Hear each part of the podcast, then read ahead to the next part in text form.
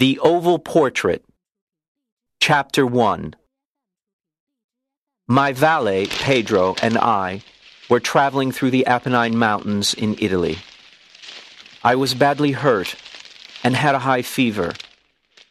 We finally saw a very strange and gloomy castle that had been recently abandoned.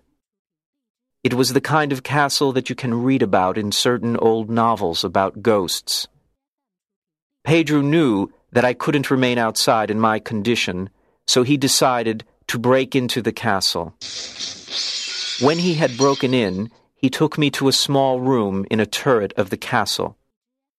This room had many very old paintings, tapestries, and arms.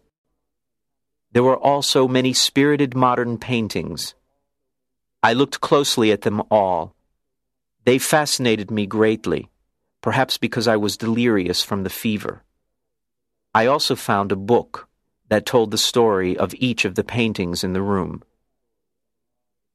Pedro lit the candles of a large candelabrum, and I began to contemplate each piece of art in this bizarre room. I lay in my bed reading and looking at the paintings for a long, long time.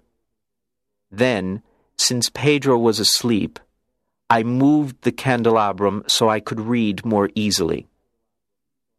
The light of the candles made it easier to read, but it also illuminated a strange little painting in a dark niche. It was the portrait of a lovely adolescent girl. I do not know why, but I closed my eyes for a moment and thought about it. Then I opened my eyes to look at it again then I wondered why I was so charmed by this painting. Its frame was oval and gold. The painting itself was done very well. It showed the head and shoulders of the girl. The girl herself was extremely beautiful. The painting had even startled me because for a moment it looked like a living person. Still, None of these three things could explain the secret of its mysterious effect on me. Then I discovered the reason. The expression on her face was almost perfectly lifelike. And this lifelikeness had confused me, startled me, and filled me with horror.